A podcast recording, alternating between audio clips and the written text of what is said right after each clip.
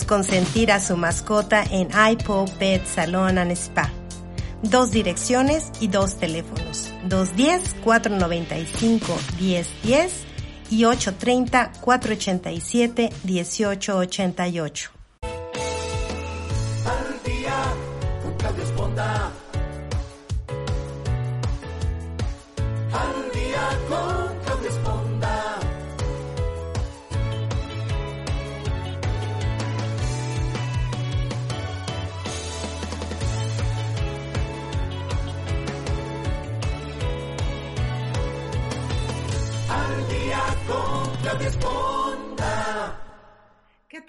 Buenos días. Qué bueno que nos acompañan esta mañana aquí en el programa Al Día. Yo soy Claudia Esponda y como siempre mandándoles un saludo, un beso a toda la gente que nos escucha a través de todas nuestras plataformas. Gracias a esta maravillosa tecnología, a usted que está en Europa, a usted que está en América, en Estados Unidos, en México, Centroamérica, bueno, y muchos otros lados. Un beso, un abrazo. Gracias por acompañarme como todos los martes y jueves en punto de las 9 de la mañana aquí transmitiendo desde San Antonio, Texas. Hoy tenemos una invitada muy especial, alguien que, que, nos va a platicar seguramente de un tema que a todos nos incumbe, porque todos tenemos un hogar, todos tenemos una casa, todos trabajamos en una oficina y a veces esa energía que se genera en estos lugares, pues probablemente no es al 100% la más adecuada. Entonces, hoy tenemos a la arquitecta Esther Carrillo, que nos va a platicar, bueno, de cosas muy interesantes que tienen que ver con su vivienda, con su oficina, con su entorno, con esta energía y principalmente con lo que conocemos como Feng Shui. Si usted no ha oído hablar de él, bueno, hoy se va a enterar y hoy vamos a estar súper capacitados para entender qué podemos atraer, cómo podemos elegir una casa de acuerdo a toda esta energía positiva. Así es que te doy las gracias, Esther. Muchísimas gracias que nos acompañas desde Europa, desde España. Sí. Gracias a ti, Claudia. Encantada de estar contigo pues no, no creo que sean coincidencias el que hayamos este, uh -huh. coincidido y que hoy podamos platicar de este tema. Pero déjenme presentar a, a Esther. Ella es arquitecto, impulsora de una arquitectura consciente basada en Feng Shui. Realizó sus estudios en Madrid, colaboró con estudios de arquitectura para la rehabilitación de edificios y reformas de viviendas y locales comerciales. Ha realizado estudios paralelos sobre Feng Shui clásico, el Tao, las teorías del Yin y el Yang, los cinco elementos y neurociencia conocida como neuroarquitectura para implementar en sus diseños con el objetivo de fomentar el bienestar físico, mental, emocional y espiritual. Y yo quisiera empezar esta plática, Esther, con una frase que tienes en uno de tus libros, que, sé, que es un ebook que, muy amablemente regalas a la gente, que, se llama, que dice, tu casa es el espacio físico donde proyectas lo que eres.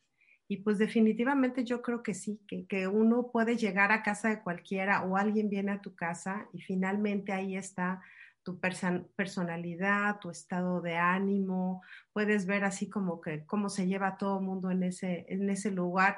Eso que le llamamos nosotros como la vibra, ¿no? Eso es, eso es, sí. Entonces, yo quisiera que empezaras platicándonos sobre tu filosofía. Tú que eres arquitecto y que has inmiscuido esta, o más bien has relacionado el Feng Shui con la arquitectura. ¿Cuál, cuál es tu filosofía, Esther? Bueno, pues desde siempre me he sentido muy comprometida con el bienestar con el bienestar bueno, mío y de, de, mi familia y luego ya en, en mi profesión con el bienestar de, de, las personas en su casa. Entonces, para mí es, es fundamental eso, ¿no? que, que, la arquitectura de, de una respuesta a, a, la vida de una persona, de una familia en su casa.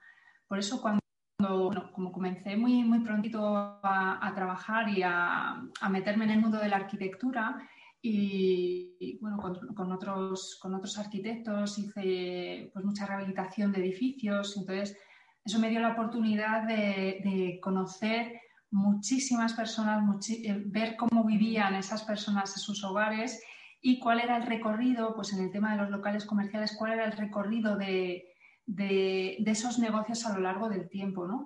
Y, veía que, no siempre es la ilusión que, tienes al emprender un negocio, tal, no siempre luego a la larga eh, da un resultado positivo.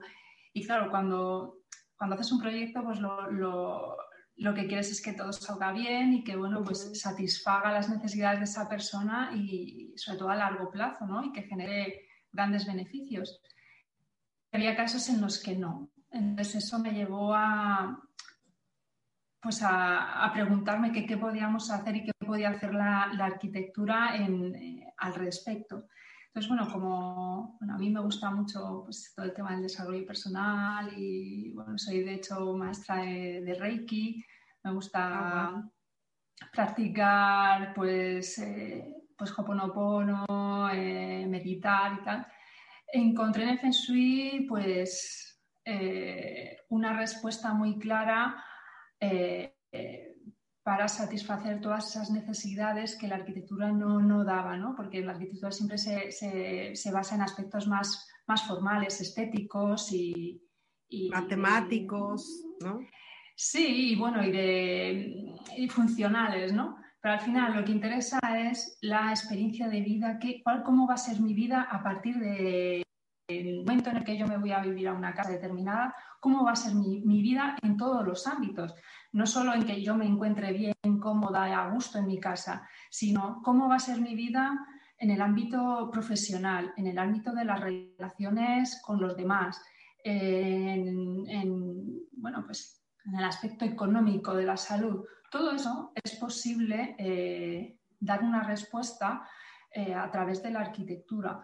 Entonces, bueno, pues mi filosofía se basa en eso, en relacionar todo lo que somos, eh, todo lo que el ser humano es eh, a través de su casa. Entonces, eh, por eso me gusta llamarlo también como una arquitectura holística que forma parte de un todo, ¿no? Es la suma de, muchos componentes.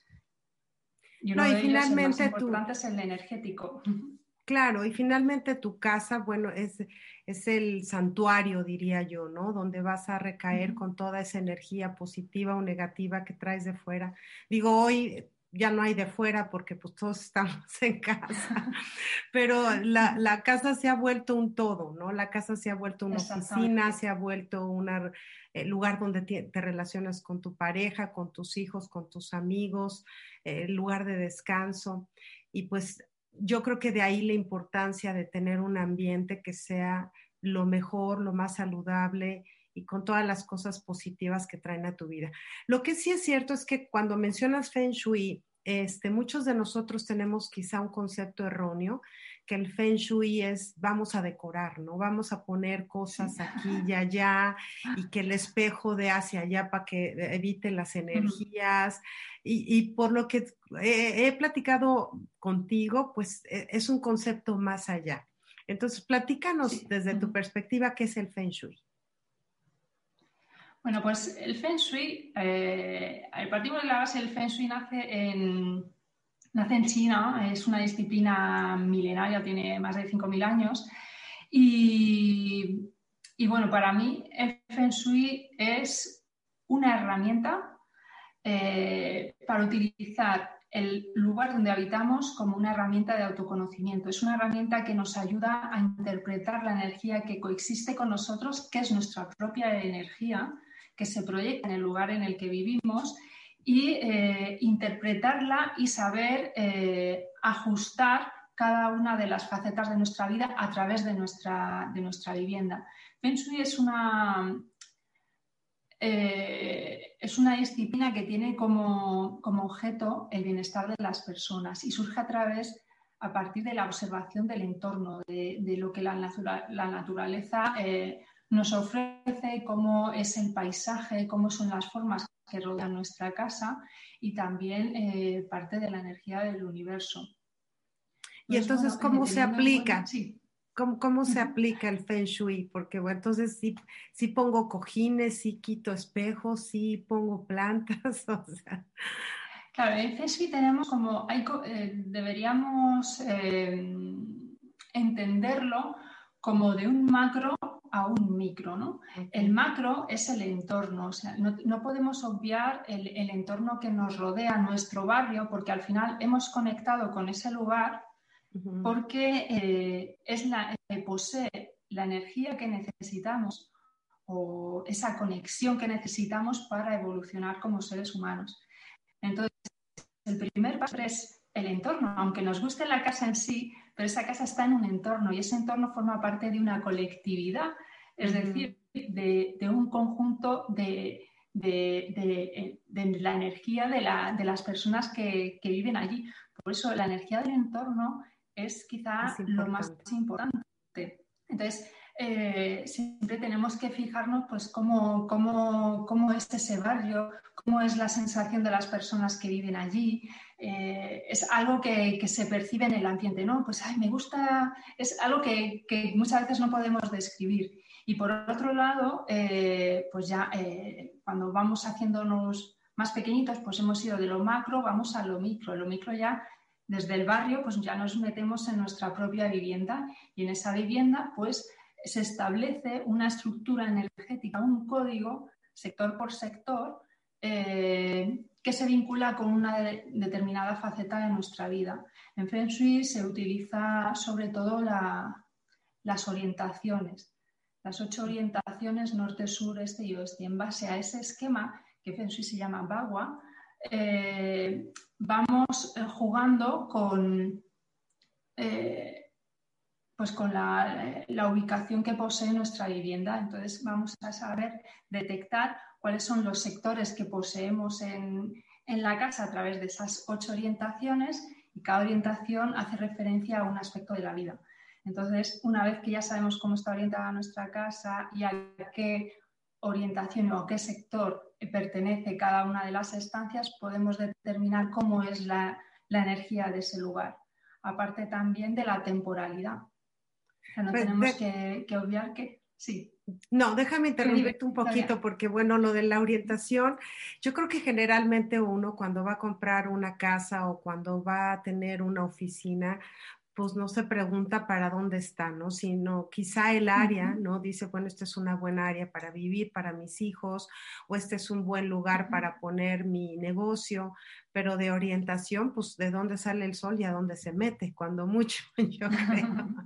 Platícanos un poquito de, de, cómo elegir y por qué es importante la orientación y orientación en base a qué, en base a la entrada de la casa, en base a la ubicación del terreno, no sé, ¿cómo defines cuál es la orientación y cuáles son esas áreas, esas ocho áreas que tú mencionas?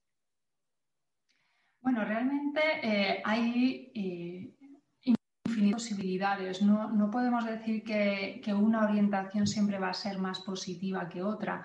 Eh, a la hora de elegir una casa, pues tenemos que tener en cuenta muchos factores, pero cuando ya tenemos la vivienda nuestra habitual, pues la podemos analizar. ¿Y cómo la podemos analizar? No es, no es decir, pues saber qué, cuál es la orientación que tiene y si es eh, favorable o no, sino que esas ocho orientaciones, que son los, los, los puntos cardinales finales, norte, sur, este, sureste, noroeste, etcétera, pues ver si cada uno de esos puntos que son eh, que es la base de, de, y que corresponde a cada aspecto de la vida, si eso tiene, si cada una de esas orientaciones tiene cabida en la vivienda.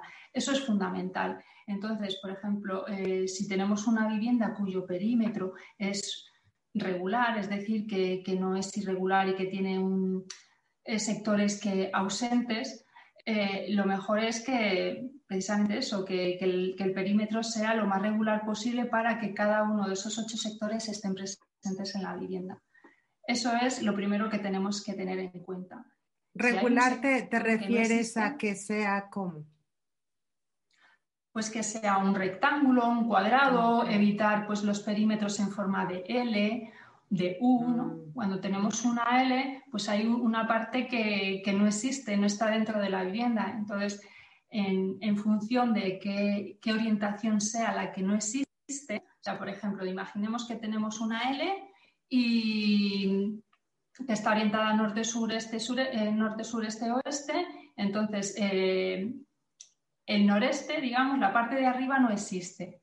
Bueno, pues entonces, eh, en ese caso, pues veríamos que la parte, al no estar el, noroeste vinculado con la vivienda, pues es una familia que a lo mejor pues, le cuesta un poco aprender, no les interesa mucho, eh, bueno, pues, eh, o sea, como que tropiezan varias veces con la, con la misma piedra, ¿no? Porque no, no aprenden, ¿no?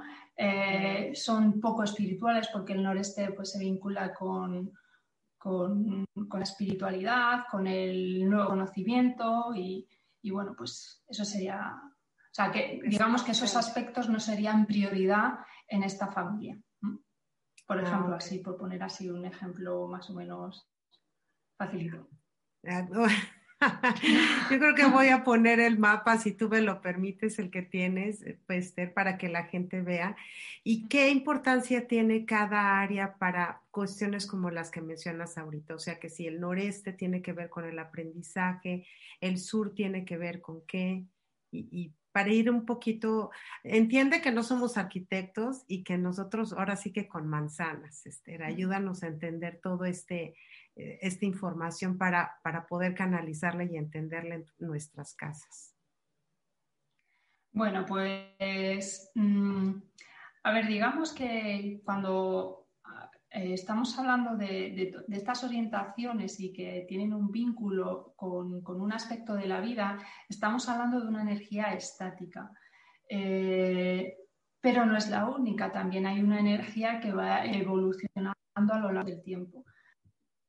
Mm, con respecto a, esta energía esta que tiene que ver con cada una de las ocho orientaciones, eh, hay que tener en cuenta que no es lo único. O sea, imaginemos que no existe a ver, nada, porque siempre se intenta buscar el equilibrio, no más. O sea, es como que, toda la información que existe en la vivienda, eh, eh, los sectores, la cuestión es saber cómo, interpretarla, ¿no? Okay. El norte, está, vinculado con la, profesión, con eh, pues el, desarrollo de nuestro, de nuestro trabajo, con los viajes. Eh, también si en una, en una familia con, hijos, eh, el norte se vincula con el hijo mediano, eh, no sé, vamos, eh, lo, digo todo, todas las, orientaciones que quizás sea un poquito complicado si no existe el, esquema en, la pantalla, no sé si podríamos coger ah, algún, algún esquemita. Este, pues ahorita no estaba preparada, pero digo, si quieres podemos dejarlo para el final y este y ver cómo le hacemos. Pero bueno, lo que sugieres es que estas áreas son importantes para una determinada relación o armonía o balance dentro de la casa, ¿no? O sea, digamos, cuando existen que hay, eh, cuando existen todas las orientaciones dentro de una, de una vivienda, o sea, que tenemos estancias en cada una de las ocho orientaciones, cuanto más grande es una vivienda, mucho mejor, porque por, por muy irregular que sea su perímetro, siempre va a haber estancias en cada uno de los sectores porque es una, vivienda grande, pero si tenemos un apartamento chiquitito de, un dormitorio, pues claro, siempre va a ser más difícil si hay un sector ausente que poder eh, incorporar ese sector ausente en la vivienda, ¿no? Entonces siempre lo más importante es que sea lo más regular posible y que haya una estancia, una estancia vinculada con, con una orientación, por ejemplo, eh, imaginemos que tenemos nuestra casa es un cuadrado y, tenemos tres dormitorios arriba, eh, cocina, pasillo, baño y, salón y, en la parte central y salón, entrada y comedor en la parte inferior. Pues si tenemos, eh, si ese plano está orientado norte, sur, este, sureste, pues tendremos que un los tres dormitorios estarán en el norte en el noroeste y en el, y en el noroeste, el pasillo en el centro, la cocina está en el oeste, el baño en el este y abajo eh, el salón en el suroeste, en el sur la entrada y en el sureste el comedor. Okay, Imaginemos que ese, ese plano debe ser entonces, esa sería una buena casa porque tiene todos los sectores. Entonces, digamos que hay cierta armonía porque todos los aspectos de la vida están, representadas en, están representados en, esa vivienda. Okay. O sea, sería así como un análisis muy, muy genérico. Muy, muy, como, a ver, yo me voy a comprar un piso. Eh, claro, eh, ¿qué es lo que veo primero? Pues primero veo eso, que el plano pues, sea lo más regular posible y que me permita tener estancias en cada una de las direcciones. Ok. Tú, tú, mencionas, porque estaba leyendo en tu página de internet donde también llevas a cabo podcast, este, que hablas del yin y el yang de los espacios, ¿no? ¿Cuáles son los espacios yin y los espacios yang de en una casa? Bueno, pues eh, digamos que, a ver, como Feng Shui eh, surge de, es una rama de la metafísica china, entonces, pues eh, se basa en todas las teorías del Tao, del Yin y el Yang y de los cinco elementos, etc. Entonces, el, el Yin y, el Yang dentro de una vivienda, pues eh, se corresponde con los usos activos y pasivos. Digamos que, el, uso Yang Yang es lo, expansivo, el movimiento, los lugares donde interactuamos con otras personas, donde hay mucha actividad digamos, serían los salones, un salón, una sala de estar, un comedor, la cocina, si hacemos mm, reuniones, eh, bueno, pues aquí en, España pues es muy habitual, sobre todo en los pueblecitos, eh, reunirse eh, en la cocina, ¿no? Mientras están preparando la, la, comida, pues con las abuelas, las madres y tal, pues siempre pues es, como muy acogedor vincularse con, ese elemento, ¿no? que, con, la cocina, que al final es lo que es energía de la madre, es la energía que nos nutre. Eh, y bueno, pues esas serían las zonas ya en una entrada también, o sea, la, entrada es como zona ya por excelencia porque es donde, por donde entra la energía de la, vivienda a través de las personas. Y una zona yin, pues en la zona más pasiva, tranquila, eh, donde, donde hacemos introspección, donde el cuerpo se recarga. Por eso es, es fundamental que los dormitorios estén en zonas yin, en zonas donde, donde estén más en silencio, más en calma. Eh, y por eso, pues un, dormitorio, la zona de dormitorios, o una zona de meditación o una zona de estudio, eh, están vinculados con la salud y con el desarrollo personal con el arte. En cambio, las, zonas yang de la casa están vinculadas con el material de la vida. Entonces, cuando dentro de la estructura energética de, esa vivienda vemos que, las zonas yin y yang están en relación con, los usos que debería tener esa, vivienda en esos sectores, pues es una vivienda donde sus ocupantes pues conectan con una buena salud, unos buenos ingresos y en general con una, buena calidad de vida. Entonces yo siempre recomiendo, antes de no saber nada, de no saber cómo es esa estructura energética, que un salón o una, zona de estar, un eh, esté siempre en, las fachadas y que den espacios abiertos del exterior, que, haya, que haya movimiento. En cambio, los, los dormitorios o la zona de, relajación O, descanso, pues estén en, zonas más tranquilas, en zonas interiores de la casa. ¿Hay, alguna manera particular de potencializar estas zonas con, algún tipo de cosas, además, que podamos agregar? Eh, sí, bueno, al, final es el hecho de, que haya una persona, ya eso es eh, ya activa, ¿no? Eh, por ejemplo, una zona ya eh, se puede activar con el, sonido, la música, la luz, la claridad, el movimiento, el juego, una televisión, una radio, cantar, bailar. y en cambio una zona allí pues debería tener pues una zona ser espacios más, más tenues, una luz más tamizada, Eh, se puede jugar con colores oscuros, incluso no mucho, ¿no? porque si no sería demasiado, demasiado pasiva, tendría una, energía muy, muy, muy pasiva. ¿no?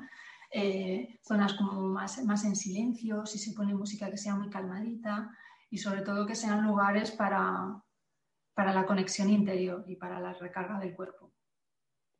Eh, o sea, hay que aprender a, no tener teles quizá dentro de los dormitorios, ¿no? Eso es fundamental, fundamental. Los, los, dormitorios son lugares para dormir, para recargar el cuerpo mientras se descansa. Y, y para ello, pues nada de televisión, yo sé que, que eso Equipos de sonido, celulares. Eh, nada, nada, nada. Esos despertadores que están conectados a la red eléctrica, pues tampoco son, son buenos, buenos amigos del descanso, porque al final pues se crea todo un campo electromagnético alrededor del cuerpo y, no se recarga lo suficiente. Entonces, cuanto más tranquilito sea el lugar, mucho mejor a mi nuera que le puso una tele gigante a mi niña. Pero bueno. A ver, al margen de esto hay que decir que hay, hay excepciones.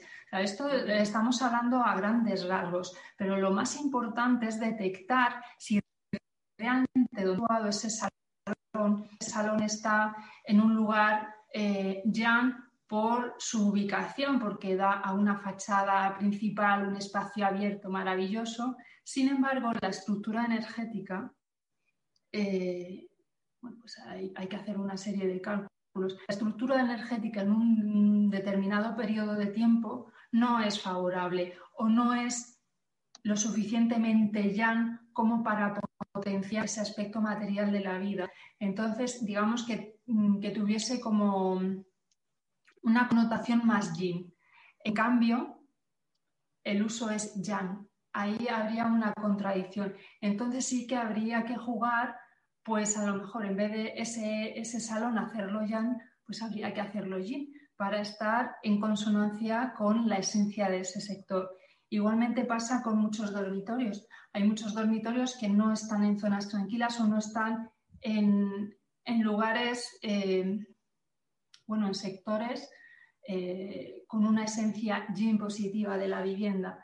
Entonces, hay que contrarrestarlo con, eh, con elementos yang. Entonces, solo en esos casos, el hecho de tener una, televisión, el hecho de tener eh, un aparato de radio, una, una play para jugar, en esos casos sí que sería positivo. ¿Por qué? Porque se vincula con otra parte otra faceta de la vida que no es tanto el descanso o la salud, sino que, está vinculado con el aspecto material, con, los ingresos económicos o incluso con, el emprendimiento, con, con la labor empresarial. Y en ese caso, pues cae en la zona donde hay un dormitorio. Entonces, habría que compensar un poquito. Si esa parte de la vida es fundamental para esa persona, hay que aprovechar esa vida, ¿no?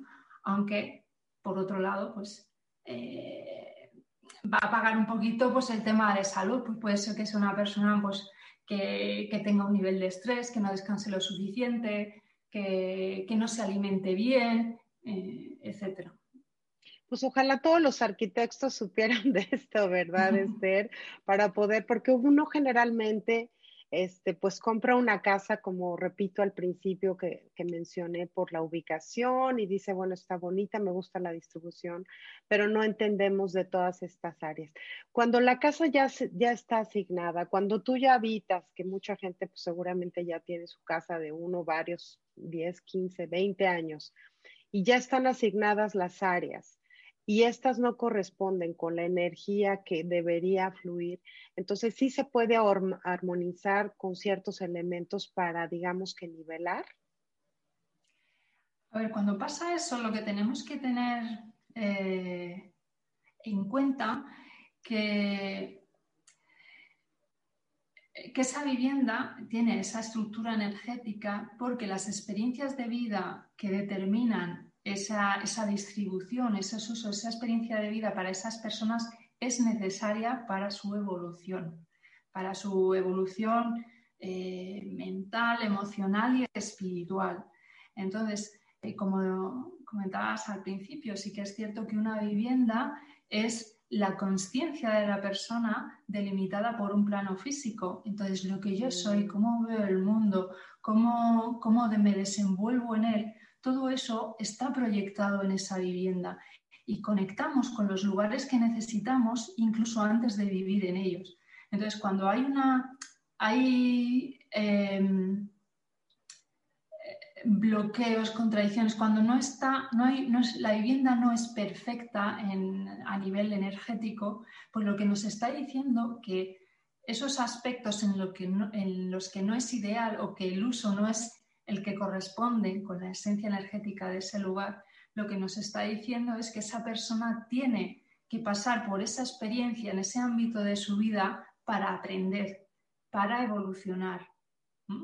Entonces, eh, no tenemos que tener miedo de decir, ah, mi casa, que, oh, está fatal, que no, tiene un la, vendo, la vendo mañana porque...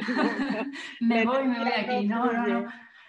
A ver, eh, realmente lo, tenemos que asumir, tenemos que, aceptar la situación porque nosotros de manera inconsciente hemos conectado con ese lugar. Entonces, eh, estamos siendo fieles a lo que necesitamos, aunque conscientemente no lo sepamos. Y ahí es lo maravilloso, que, hay algo que sabe más que nosotros que nos va diciendo, por muy difícil que sea nuestra experiencia en o nuestras vivencias en, determinadas facetas de nuestra vida son necesarias para, para pasar al siguiente nivel. Entonces, bueno, digamos que, siempre estamos en el lugar adecuado.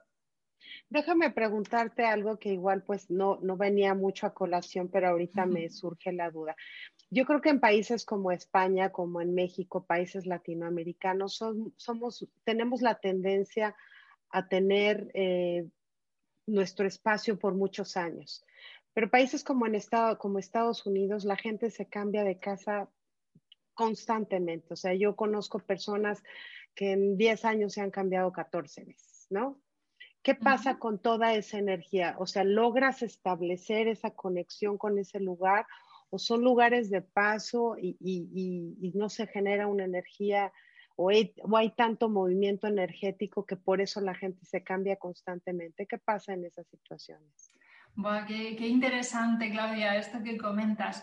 Pues digamos que yo quiero eh, que, eso más bien tiene que ver con, eh, con la educación, con la cultura, ¿no? Una persona que, eh, que adquiere un bien, un bien raíz, una, una vivienda para toda la vida es eh, una persona muy conservadora, muy arraigada en sus ideas y le cuesta, le cuesta eh, dar su brazo a torcer, le cuesta eh, cambiar sus convicciones.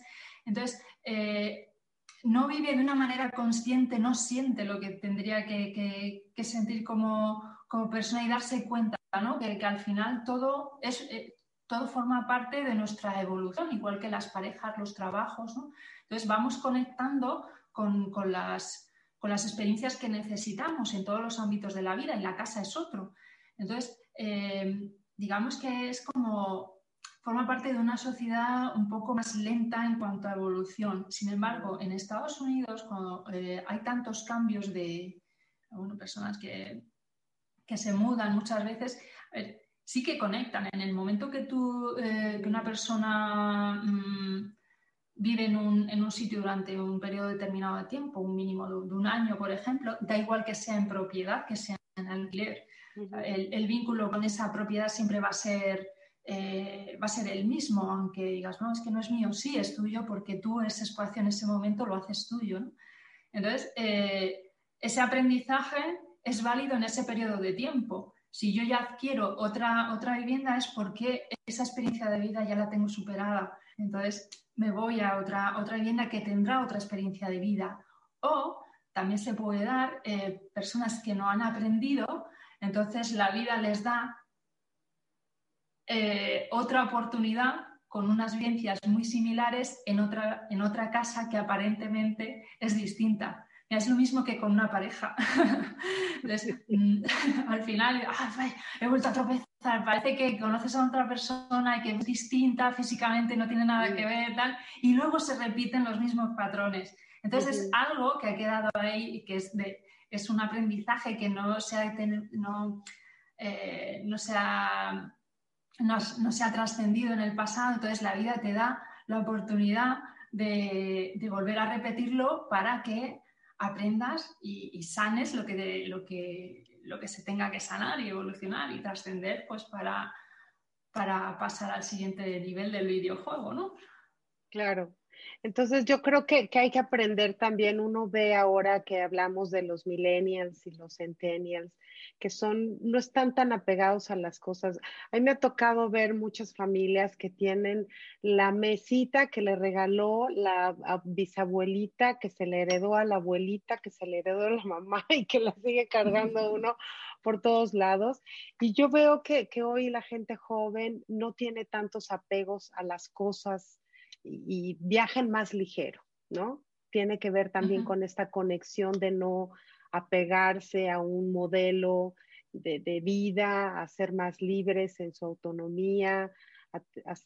¿Tiene que ver con todo eso también? Sí, claro que sí. Eh, a ver, al final todos los objetos que forman parte de nuestra vida eh, o sea, tenemos que ser conscientes, ¿no? Al final, cada objeto pequeño que sea, grande o pequeño, una casa, una mesa, un bolígrafo, eh, siempre establecemos un vínculo, pero somos o no somos conscientes. Todo lo que nos rodea es energía y, e interactúa con nosotros de determinadas maneras. Lo que pasa que sí que es cierto que también vivimos en un, en un momento eh, como que va todo muy rápido, que no, establecemos esa conexión real con las cosas que, necesitamos, que lo vemos como meros objetos, que no, bueno, pues sí o no, me gusta, me gusta, no nos paramos a, sentir, a sentir, realmente esto me hace feliz. Esto, aunque ha pasado de generación en generación y ahora lo tengo yo y es de mi tatarabuela, esto realmente me hace feliz. Si es así, pues qué maravilloso que esté contigo, pero si no lo es, y al final pues es como cuando un regalo, ¿no? Te regalan algo que no te gusta y bueno, es que como me la ha regalado esta amiga que la quiero tanto y tal y cual, bueno, no, es que si no te hace feliz, pues, pues lo tienes que desechar, ¿no? Pero sí que mm, hay que hay que entrar ¿no? en, ese, en ese punto de conciencia de, realmente, pues eso es lo, este es todo lo que yo deseo para mi vida. Si no lo es, pues tienes que hacer para cambiarlo y modificarlo siempre pensando en ti.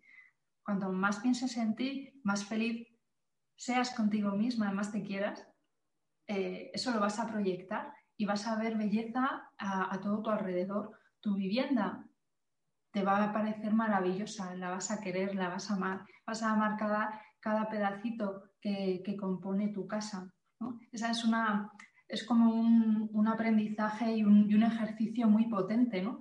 Porque cuando vemos cosas en una vivienda que no nos gustan partes de la casa, que ay, es que el baño es que no lo soporto, es que el salón es que no sé cómo decorarlo, es que la pintura es que tal. Lo que nos está dando, eh, al final lo que está haciendo eh, nuestra casa es actuar de espejo para vernos a nosotros mismos. Entonces, ¿qué pasa? Pues que hay algo nosotros mismos, cuando no nos aceptamos, eh, somos demasiado críticos con, con nosotros, pues no, nos damos cuenta, entonces la, eh, el universo, no sé, llamarlo Dios o como queráis, nos, pone un, nos pone un ejercicio maravilloso que es nuestra casa. Tú dentro de ti no puedes mirar, es muy doloroso, ¿no? No, no puedes reconocerte. Pues entonces te pongo la casa que te sirva como espejo para que tú te des cuenta de aquello que en ti no aceptas. Y lo mismo es una pareja pues cuando vemos defectillos y, ay, es que tal, es que no me gusta que sea así tal, es otro espejo, ¿no? Yo creo que todo es eh, proyección, ¿no? Nuestras relaciones, nuestras cosas, nuestra, hasta cómo nos vemos, ¿no? Cómo te levantas en la mañana y cómo te ves. ¿Te ves guapa o te ves fea? ¿Te ves gorda? ¿Te ves bonita? ¿Te ves feliz?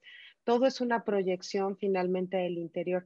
Hay una parte bien importante que platicas que, digo, sí me aventé todo tu libro, ¿eh? Este, este, que hablas de los cinco principios básicos de la conexión con la vivienda. Yo quisiera que los habláramos brevemente porque yo creo que este es el punto fundamental, más que decorar y poner plantas y quitar y, y de esto, hablar de, estos cinco puntos y empiezas con, con, uno que me parece maravilloso y que tiene que ver con lo que acabas de mencionar, que es el agradecimiento, ¿no? El, el agradecimiento por, por, todo, ¿no? Desde que nos... Un, un ejercicio muy, muy bonito, ¿no? Es a lo largo de cuando ya nos vamos a dormir, el agradecer, agradecer todo lo que, lo que tenemos, agradecer sobre todo que el lugar, ese pedacito de, de territorio que tenemos para, para, desarrollar nuestra vida y para, eh, para vivir cada, cada experiencia ¿no? que, que, necesitamos. ¿no? Por eso, mmm, aunque bueno, pasemos por momentos difíciles y veamos que, que, no tenemos nada que agradecer, el hecho de tener un techo, tener un, un recinto más grande, más pequeño para desarrollarnos y evolucionar, yo creo que, que, es, que es maravilloso, ¿no? Porque sabiendo agradecer esa parte de, de, bueno, que es algo externo a nosotros, pero está vinculado con nosotros, es como también agradecer eh, dar las gracias a nos, eh, al universo por existir ¿no? y, y por, por, por, lo que tenemos y, y, por ser como somos. ¿no? Entonces yo creo que una de las cosas más bonitas es, es agradecer, es dar las gracias y agradecer todo lo que tenemos. Todo claro. más o menos, pero siempre hay algo que agradecer. Mm. Sí. También hablas de la atención plena, ¿no? Yo creo que a veces no estamos conscientes de que el lugar que tenemos es importante porque estamos ahí, no por uh -huh. lo que está, sino porque nosotros estamos ahí o con quién estamos ahí, ¿no? Claro, es lo que un poco lo que decíamos antes, ¿no? Que bueno, quizás ahora ya menos, ¿no? Esta situación que, que vivimos a nivel mundial, pues nos ha hecho un poco eh, pararnos y decir, bueno, pues que la, la vida no, no, debe tener ese ritmo tan, tan, tan acelerado, porque al final eh, todo pasa tan, tan rápido que no somos capaces de, saborearlo ni de, ni de, tomar conciencia. Entonces, eh, el hecho de estar en esta situación en la que, que, vivimos ahora, en este momento actual, pues nos puede ayudar para tomar esa conciencia, esa atención plena y saber vivir el presente, eh, estar en el aquí y el, y el ahora lo, que es lo importante, ¿no? Es el, el, segundo más importante es el segundo que estoy viviendo ahora y es este, uh -huh. segundo, este segundo, este segundo. El segundo posterior no existe, sino que siempre va a ser este segundo. ¿no? Eso claro. es. Mm, o sea, de, de, esta manera también eh, tener, dar atención, atención a lo que decíamos antes, ¿no? Atención a cada rinconcito de la casa, eh, que se beneficie, ¿no? De tener también tu, tu energía, ¿no? Como ah, es que como esta, este sector de la casa no me gusta, pues nada, no, no paso. El, eso pasa mucho con cuando los hijos se marchan de casa y se quedan los, eh, y los, los vacíos. Sí. O al uh -huh. revés, o que conservan todo como si el niño fuera a regresar mañana, ¿no? Uh -huh. o sea, Exactamente. Hazlo una oficina, hazlo tu lugar. Bueno, es mi opinión, ¿verdad? Sí. O sea, conviértelo sí. en algo bueno para ti, en algo que tú utilices, ¿no? Sí, o, o, o directamente, eh, bueno, yo en mi casa, en mi casa tengo un dormitorio que es, bueno, el dormitorio de cuando vienen invitados y, y no se usa, no se usa y, y, yo me niego a que no se use y, y, menos este último año, este año 2020 que tenía una energía maravillosa y había que aprovecharla. Entonces, ¿qué hice? Pues me puse una silla y, y todos los días comencé a meditar entonces ahora se ha convertido en mi, en mi rincón de, meditación donde me aíslo de todo y, y, me concentro en mí, cierro los ojos y digo, bueno, pues voy a respirar la energía de este entorno tan, tan fantástico que tenemos ahora y, y envolverme con ella. Entonces, bueno, es una manera muy bonita de, pues de vincularte con, con ciertos espacios de la casa que, que tenías olvidados, ¿no? Y bueno, aquí voy a aventar un, una, una, experiencia. Yo, yo tuve una casa que a veces uno tiene la casa para otros, ¿no? O sea, para cuando vengan las visitas, el, el baño principal, bueno, el baño de las visitas mucho más bonito que el tuyo. a veces nos dedicamos a tener esos espacios para los demás. Yo creo que a fin de cuentas la casa es tu casa, es la casa con quien vives con tus hijos, con tu pareja. Y yo creo que la casa tiene que ser funcional para ti. Si la oficina o el cuarto de visitas, pues nadie viene, pues hazlo tu lugar de meditación, hazlo tu lugar donde desarrollas actividades creativas, hazlo tu espacio donde lees, como tú mencionas. Yo creo que a veces le damos mucha importancia a cuando venga la gente porque te enseñan una casa y te dicen, este es el estudio, y dices, pues yo no lo quiero de estudio, ¿no? Yo lo quiero para, para mi gym o no sé. Estamos muy predeterminados a que la gente nos, nos ceda esos espacios y los delimitemos para algo que quizá no es funcional para ti, ¿no? Algo que tú hablas también como esos puntos de que la conexión es tu casa. Tú puedes hacer el cuarto de visitas, el gimnasio y puedes hacer el cuarto de televisión, tu sala de meditación. ¿Quién dice que no, no? Claro, o sea, y, más cuando, cuando vivimos con más gente, pues hay que hay que establecer unas reglas ¿no? y, unas normas o unos horarios, ¿vale? Pues si este es tu espacio para una tarea determinada, pero luego esto también va, va a servir para estos días, estas, estos, en, otras horas, para hacer lo que a mí me, me surge hacer, ¿no? Y, y, vincularnos, eso está, es una tarea también muy, muy útil, ¿no? El vincularte con un espacio, aunque a priori no sea el espacio destinado a ti, ¿no? pues darse cosas donde nosotros pues nos, nos sentimos mejor, ¿no? Claro. Hablas otro Eso no se hace de una ambiente. Ah, no. se hace pues sintiéndonos, dándonos el permiso de sentir, de sentir, no dejémonos de los cinco sentidos y de, no es que me gusta lo que veo, no me gusta el color de la pared, no eh, se escucha tal, nada. Es sentir, cierra los ojos y siente cómo, cómo te sientes en ese lugar. Eh, ¿qué se despierta en ti? Se despierta pues el, ánimo para empezar un libro, eh, pues las ganas de, pues no sé, de llamar a un amigo. Pues hay que, hay que escucharnos porque al final nuestra casa es nuestra propia, nuestra propia proyección. Es lo que pasa que no la tenemos desatendida, ¿no? o la dejamos así sin hacerle nada, ¿no? nosotros cambiamos, nuestra casa también cambia con nosotros, ¿no? Hablas también de otro punto que es sincronía y orden. Digo, yo en lo particular, si no veo las cosas ordenadas, mi mente no funciona muy bien. Claro, eh, a ver, eh, me acuerdo hace, hace, hace no sé si cinco o seis años escribí un artículo que fue un poco un poco mm, generó mucha controversia, ¿no? Porque eh, lo titulé como que el caos de tu casa es el caos de tu mente. Y ciertamente es así. Al final, pues lo que, cómo tenemos el, eh, el orden que generamos, el desorden que generamos a nuestro alrededor, es el, el es la proyección de cómo estamos o cómo nos sentimos en, interiormente, ¿no? Aunque hay muchas personas que dicen, no, no, es que yo lo tengo así, pero sé dónde está cada cosa. Vale, vale. Sí, está muy bien. en mi desorden yo sé, tú dices, seguro. Sí, sí, yo sé dónde está todo.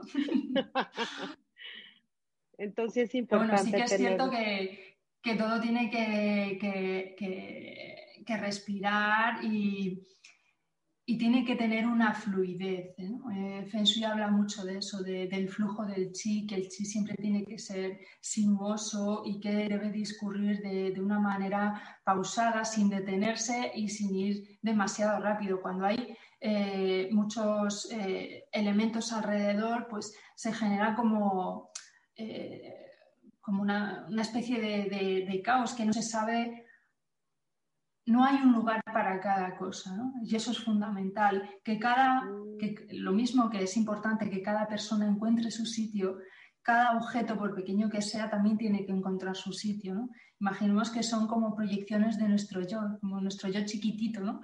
Eh, nuestro, pues el ratón, eh, pues es una, una, parte de mí, ¿no? Pues tiene que tener su sitio, bueno, que es evidente, ¿no? Que siempre está al lado del teclado, pero, no sé, pues eh, los libros, los pues todo lo que hay en nuestra mesa de, trabajo, la ropa, pues todo tiene que estar eh, bien ordenado o al menos que tenga su lugar y que esté en su lugar y que ese objeto, por insignificante que sea, también se vincule con una parte de la casa que es una parte de ti.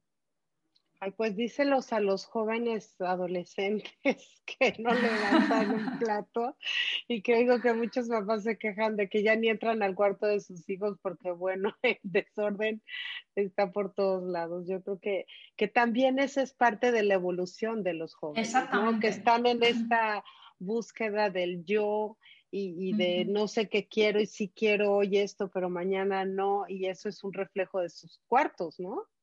Sí, sí, sí, hay, además que, son pues, unas teorías pues, muy interesantes, la teoría del caos y del orden, ¿no? Después del caos viene, eh, viene el orden, después de cada explosión al final, pues, eh, o de una tormenta siempre viene la calma, pero hay que pasar por ese proceso para, eh, pues para conocerte a ti mismo en ese proceso y luego pues eh, vincularte pues con lo que más necesitas. A lo mejor hay personas que, en ese caos se encuentran a ellos mismos y, son felices, ¿no?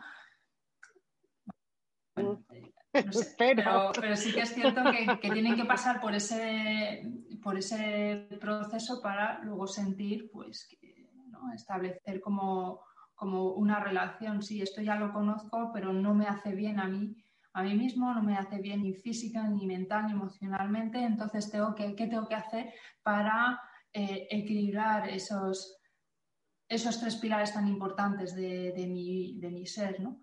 Eh, pues entonces empezar pues, a ordenar. Además, el, proceso de, la ordenación es, una terapia. en el momento que, empiezas a, a, ser consciente, vale, tengo todas estas cosas, estas son las que necesito, estas son las que me hacen feliz, y las voy a vincular con estas, estos espacios que tengo específicamente para ellos. Y los colocas y ves un, ambiente pues ordenado y tal, te encuentras mucho mejor. Sí, digo. No, no, no, ¿Dónde dejé las tijeras? Sí, bueno, no es lo más divertido, pero la verdad es que te ayuda a vivir mejor. Y yo creo que aquí entra el punto, el, último punto, que es finalmente tu bienestar, ¿no? El, estar contento contigo, el estar en un ambiente agradable.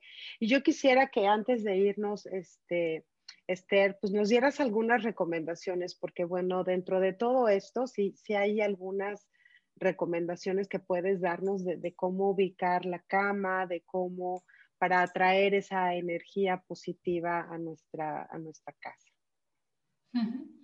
Bueno, pues hay un, hay un concepto muy, eh, muy importante y que, que, es muy facilito de, aplicar en la vivienda, eh, que, es que viene de, la posición de, la protección, ¿no? De, y al igual que un edificio, pues una casa tiene que estar protegida y al cobijo de, las inclemencias del tiempo, del ambiente exterior, ¿no? que, tiene que estar pues, con, si es posible, con edificios más altos detrás, edificios un poquito más bajos a, los lados y un frente abierto. Eh, esas formas del paisaje las podemos introducir en la vivienda y tener el, los, eh, las zonas donde mayor tiempo pasamos, que es en la cama o en, por la noche, y en nuestra mesa de trabajo también en posiciones protegidas, con lo que llamamos posición de poder. Entonces, eh, la posición del, de poder tiene que ver con eh, eh, por cómo, cómo, ubicamos nuestra cama, por ejemplo, en un, en un dormitorio, cómo está ubicada con respecto a ese, a ese perímetro. ¿no?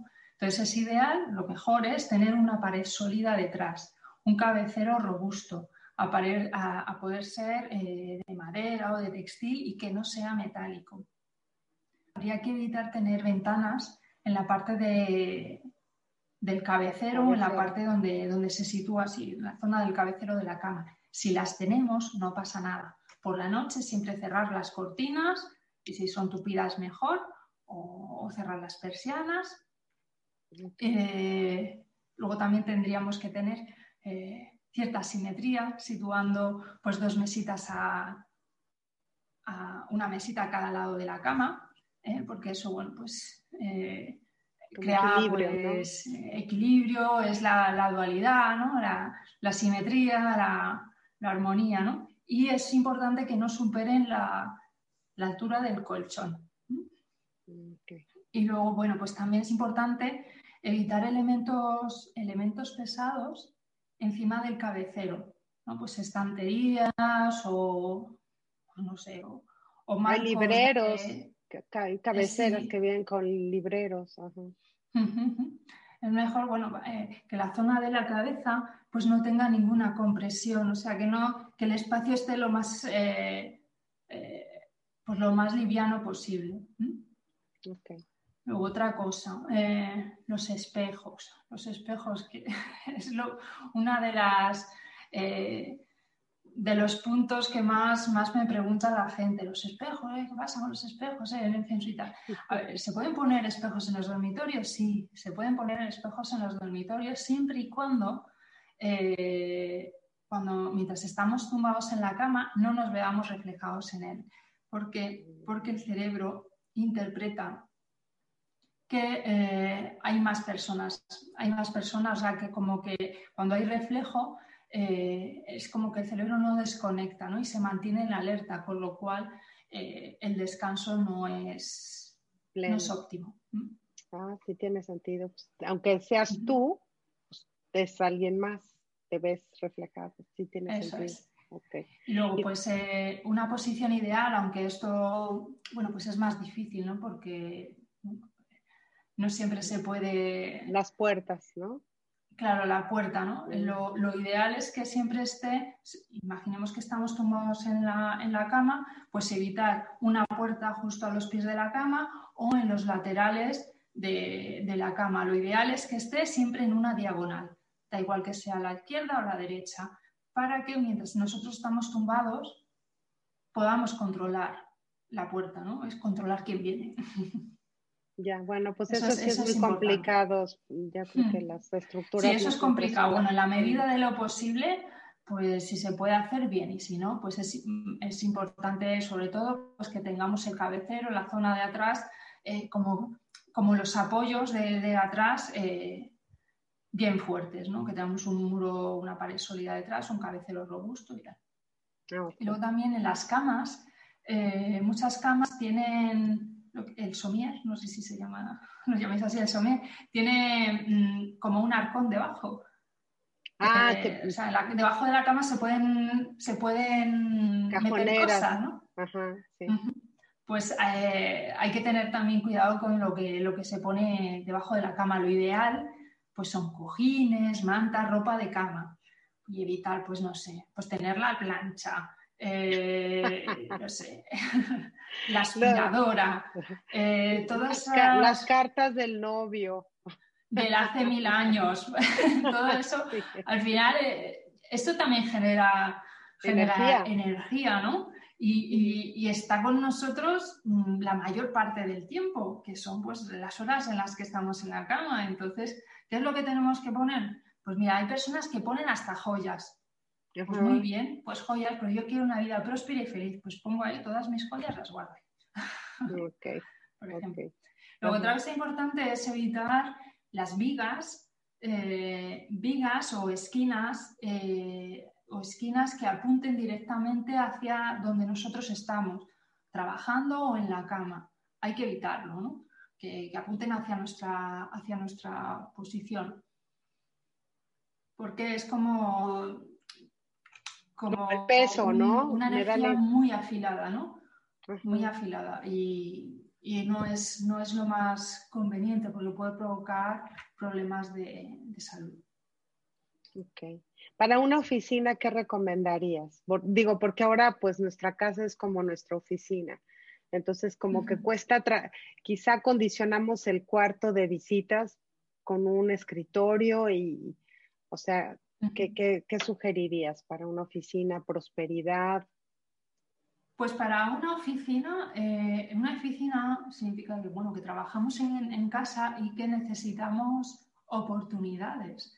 O sea, eh, cuando se trabaja en, el ámbito laboral, las oportunidades pues son, las, son los gestores ¿no? de, de, nuestra, saber, cuando las sabemos aprovechar, pues son los, que, los gestores de nuestra de nuestra prosperidad. Entonces yo siempre digo que eh, lo ideal es tener una mesa de, trabajo eh, que tenga un frente abierto, es decir, que nosotros cuando mm. que no tengamos la mesa de, trabajo frente a la pared. Frente a la pared. Porque aparte que es súper incómodo porque no puedes estirar las piernas, eh, nuestro te bloqueas, ¿no? trabajo está muy reducido. Entonces al final estamos solo delante de la pantalla y no hay nada más. Eh, en el caso de que no sea posible, porque muchas veces es que es imposible, eh, no hay más sitio y bueno, pues tenemos que incorporar una mesa. Lo que podemos hacer es o bien eh, situar un espejo, un espejo, ahora que hay unos espejos maravillosos que, que, parecen ventanas, que tienen así como, como los perfilitos y parecen ventanas, se puede poner un espejo o, un cuadro que, que dé profundidad o algo que, nos sintamos, eh, que no nos sintamos aprisionados. ¿no? Ideal es también que tengamos un espacio, la pared, la pared que esté detrás de nosotros, que no esté delante de nosotros, siempre la pared detrás. Y, bueno, si podemos poner igual, pues, eh, o dos mesitas o dos estanterías o un carrito con, eh, pues donde tenemos los archivos y tal, uno al lado de, a cada lado de la, de la mesita, pues estupendo. Si no, pues una un buen sillón, un buen sillón que tenga un respaldo alto y eh, dos reposabrazos. Eso sería también muy bueno. Ideal. Y la entrada principal, perdón que te pregunte tanto, Esther, pero yo creo que la entrada principal es es vital porque ahí pues mucha energía entra y sale, ¿no? Claro, es, la, entrada de la, energía a la vivienda. Hasta de uno, como cuando llegas de malas, cuando llegas de buenas, cuando llegas contento, cuando el otro llega enojado. Bueno, pues la, entrada principal es como el lugar más importante de la casa. Si la entrada está bien situada, vamos, eh, casi un 50% de la casa está bien. ¿Qué podríamos poner ahí para traer cosas positivas? Bueno, lo, mejor es que sea un espacio abierto, o sea, que es como dar la bienvenida a, la energía, de, ¿no? Es decir, pues mm, que sea un espacio mm, de, recibidor, ¿no? Y, que sea pues que esté un espacio amplio en la medida de lo posible, que esté con eh, decorado pues, con tonos neutros y claritos, eh, para dar ese punto llano a esa zona de la entrada. Y em, también podemos decorar o poner objetos que se vinculen con lo que somos nosotros o con lo que queremos conseguir. Pues esta es la entrada a mi, a mi yo, a, mi, a lo que yo soy o a, lo que yo aspiro a ser. Entonces, no sé, puedes poner una imagen, un objeto, algo que te represente y que, eh, y que defina, te defina a ti y defina a tu casa. Eso es lo que, lo que yo recomiendo poner en, en, en la entrada de la casa. Y, es cierto, ¿eh? a veces uno llega a una casa y está llena de cosas a la entrada y te sientes como que ya no muy bien recibida, fíjate, parece que uno no lo percibe, pero entra la otra mesita, la otra mesita, mil cositas del espejo y tú así como que quepo, no quepo. Entonces yo creo que hay que aligerar un poquito los espacios y es cierto, poner cosas que, además como tú, tú eres el, que siempre entra y sale de tu casa, yo creo que cosas que cuando entres te hagan sentir feliz y cuando te vayas digas, ay, bueno, al ratito regreso. Hay, un consejo que me dio una amiga y me dijo, siempre pon cosas en tu casa que te gusten, que te hagan sentir feliz. Si alguien te regaló una figurita, que bueno, que era el de la abuela y de la bisabuela, pero no te gusta, pues de plano guárdala en el closet, porque si no te hace feliz, no la pongas. Yo creo que eso hice. Tengo puras cosas que me gustan en casa. Sí, sí. Sí, porque muchas veces regalamos pensando más en nosotros mismos que, en la persona que va a recibir ese regalo. Entonces ahí se pone manifiesto cuando realmente dice, es que esto no, no me lo veo yo para mí, es que no, no, hemos, no nos ponemos del todo en el lugar de la otra persona cuando, cuando hacemos un regalo. Entonces, Pues, pues, yo te agradezco muchísimo, Esther, que nos hayas dado esta, esta plática, que nos hayas hecho entender la importancia de nuestro hogar, el que finalmente es nuestro refugio, es nuestro lugar de paz, es nuestro lugar donde mostramos el amor a nuestra familia, donde nos resguardamos de nuestros días buenos, de nuestros días malos. Y yo creo que por eso debemos darle tanta importancia porque es una extensión de nosotros y es una representación de lo que somos. Entonces agradezco muchísimo que nos hayas dado todos estos tips. Si alguien en particular hoy desea este, consulta eh, personal contigo, si me permites dar tu página eh, de internet. Es www.estercarrillo.com, Esther con TH y en sus redes sociales también la pueden encontrar en Instagram, en Facebook, en Twitter. Tiene un ebook muy interesante que pues yo como verán me lo leí anoche y, este, donde da muy buenos tips. Y bueno voy a poner el, el mapa si me permites de las zonas energéticas para la, que la gente pueda entender un poquito pues de lo que hablamos en un principio. Algo con lo que quieras despedirte, Esther, para, para, el auditorio, para la gente que nos escucha. Eh, bueno, pues simplemente comentar que, que realmente ahora pues sí que tenemos una, una, gran oportunidad en este momento que estamos viviendo para, para conectar con los lugares en, en los que vivimos, ¿no? donde nos vamos a implicar mucho más profundamente con nuestras emociones, porque emociones que vivíamos en el exterior, ahora ya las vivimos en el interior, desde, bueno, pues desde que dejamos de, comprar fuera y ahora pues en vez de irnos de compras, por ejemplo, ¿no? Si me permites, pues ahora ya pues viene a casa la cajita, ¿no? Entonces esa emoción ya no la dejamos fuera, sino que la metemos dentro de casa. Las reuniones de trabajo también las tenemos en casa. Entonces, estamos proyectando mucha más energía nuestra en, nuestro hogar. Entonces, qué bonito es vincularnos con ella y agradecer y, aceptar todo lo que nos viene, porque siempre va a ser positivo para, nuestra evolución. Y como último, último tip, eh, si me permites, Claudia, es eh, bueno, aquellas personas que, bueno, que sepan dónde está el oeste, el oeste en su casa, a qué estancia corresponde el oeste.